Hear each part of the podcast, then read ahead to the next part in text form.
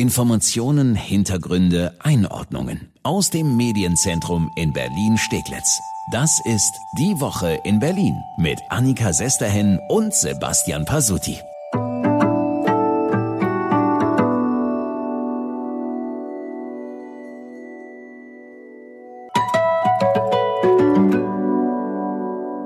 mal wieder ins Kino, Pasuti. Ich hatte so Bock drauf. Oder ins Theater, ein Konzert, egal was eigentlich.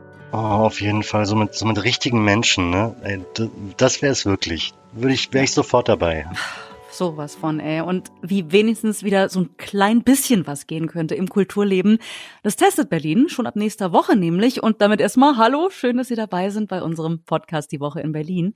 Immer freitags fassen wir zusammen, was Berlin bewegt hat. Ja, kleine Einschränkung. Äh, außer letzte Woche, da hatten wir einen technischen Totalausfall. Verrat es doch nicht alles, Pasotti. Es muss ja nicht jeder erfahren, unter welchen äh, speziellen Bedingungen wir hier im Homeoffice äh, versuchen zu arbeiten. Ja, ja, Lirum Larum lassen wir das. Kommen wir zum Thema. Ne? Ersten Corona-Test machen und dann mit dem Beleg für den negativen Test abends schön ins Theater gehen. So soll der Testlauf des Senats aussehen, bei dem neun Veranstaltungsorte mitmachen werden. Klaus Lederer hat im Abgeordnetenhaus erste Details aufgezählt. Vor allem viel Klassik und Oper wird dabei sein, aber nicht nur. In der Philharmonie wird es ein Konzert geben, in der Staatsoper wird es äh, eine Opernvorstellung geben. In der Deutschen Oper wird es eine Opernvorstellung geben. Im Konzerthaus Berlin wird es ein Kammerkonzert geben. Die Berliner Clubkommission wird im Sälchen in Kooperation mit dem Holzmarkt eine Veranstaltung durchführen. Also ein Club ist auch dabei. Außerdem macht die Volksbühne mit, das Berliner Ensemble und im Estrell Hotel wird das neue Öffnungskonzept auch bei einer Wirtschaftstagung ausprobiert. Ja, und beim Berliner Ensemble geht's los. Die starten. Der Vorverkauf, der beginnt da für zwei Aufführungen von äh, Panikherz von Benjamin Stuckart-Barre schon am Montag, also 15. März. Geht also gleich ganz schnell los. Die erste Vorstellung ist dann am Freitag drauf und Intendant Oliver Rehse vom Berliner Ensemble kann es kaum erwarten, dass es endlich wieder losgeht und der hofft auch auf noch deutlich mehr Lockerungen. Wir haben ein exzellentes Belüftungssystem. Wir haben ein ausgeklügeltes Einlassmanagement.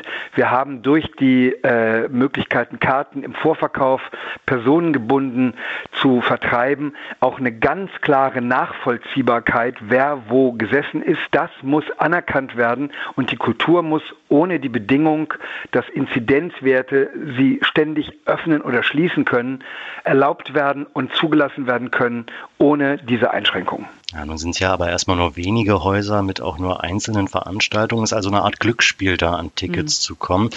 Die Tickets, die sind personalisiert, damit das mit der Kontaktnachverfolgung auch sicher klappt. Die Sache mit den Corona-Tests, die sei dabei schon mitorganisiert, sagt Lederer. Ich glaube, das Ticket kostet für alle einheitlich 20 Euro und die Tests sind natürlich mit drin. Also die bezahlt man dann nicht nochmal extra. Ich muss ganz ehrlich gestehen, ich so ganz hundertprozentig kapiere ich das nicht. Äh, einmal die Woche hat doch sowieso jeder von uns das Anrecht auf einen kostenlosen Corona-Test, oder? Also ich bin jetzt sowieso davon ausgegangen, dass dieser Test natürlich kostenlos ist und nicht auf die Tickets äh, raufgeschlagen ist. Egal. Ja, hoffen wir mal, dass das gut läuft und auch klappt. Wer ein Ticket ergattert hat, soll am Tag der Veranstaltung den Test machen. Das verlangt also durchaus ganz gute Organisation. Das negative Testergebnis darf nicht älter als zwölf Stunden sein, sonst wird's nichts mit dem Kulturgenuss. Ich finde es ja toll, wenn das alles so funktioniert, wie der Senat sich das vorstellt und dass dann mit dem Konzept noch viel mehr Veranstaltungen möglich sind und im Bestfall auch die Gastronomie endlich mal eine Aussicht auf Lockerung bekommt. Ja, das wäre wirklich mega. Endlich mal wieder irgendwo hingehen, was nicht der Supermarkt oder das Büro ist. Und ich bin mir sicher, ne, alle Schauspieler, Sänger, Bühnenbildner, Lichttechniker, alle freischaffenden Künstler, wer auch immer da so im Kulturbetrieb äh, was zu tun hat, die brauchen das einfach. Die haben jetzt wirklich alle lange genug darauf gewartet. War ja alles komplett lahmgelegt. Äh, dieser Testlauf ist jetzt wenigstens so eine Art Hoffnungsschimmer am Horizont. Hoffe, das wird was.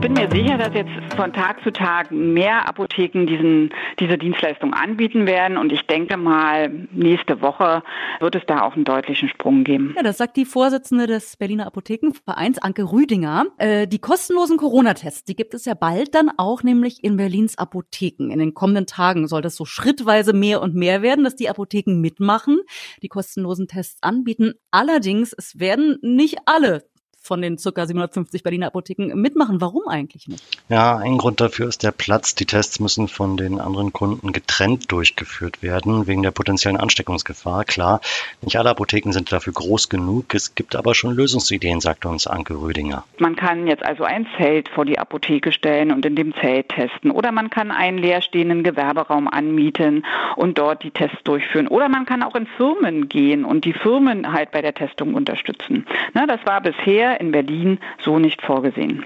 Ja, das sind natürlich alles Dinge, die erstmal gut organisiert werden müssten. Also äh, Logistik ist da gefragt.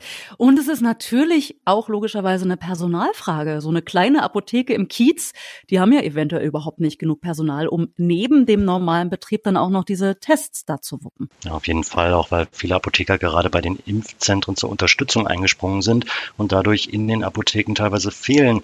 Und das Personal, das da ist, viele davon zumindest haben einen großen Wunsch, bevor sie sich bereit erklären, die kostenlosen Tests durchzuführen, sagt Rüdinger. Ähm, dass die halt eben auch vorher gegen Covid-19 geimpft werden, weil man sich natürlich bei so einer Testung auch einem höheren Infektionsrisiko aussetzt, als ähm, wir in den Apotheken ohnehin schon haben. Aber bei der Testung ist man eben ja sehr viel dichter an den Menschen dran und der hat ja für die Zeit der Testung dann auch die Maske ab. Ja, absolut nachvollziehbar, dieser Wunsch da, dass geimpft werden soll vorher bei der Apotheke Ihres Vertrauens am besten einfach mal nachfragen, ob die bald da mitmachen, ob die kostenlose Tests anbieten.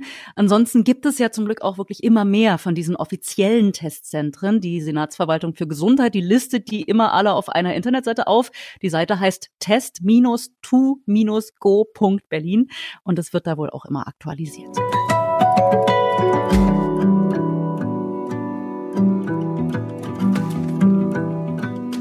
Tegel ist tot, lang lebe Tegel. Ja, von wegen am Flughafen Tegel wird nur noch geimpft und sonst ist da nichts mehr los. Pustekuchen, es wird jetzt tatsächlich in Tegel, und es ist so eine typische Berlin-Geschichte, es wird in Tegel demnächst ein neues Terminal eröffnet. Ja, es klingt wieder mal so absurd, ne? In Tegel wird aktuell ein neues Regierungsterminal geplant. Da stehen eh noch drei mhm. Bundeswehrhubschrauber. Allerdings ist das alte Terminal, wo die stehen, marode. Deswegen sollen jetzt 62 Millionen Euro mindestens in dieses neue Tegel-Terminal fließen.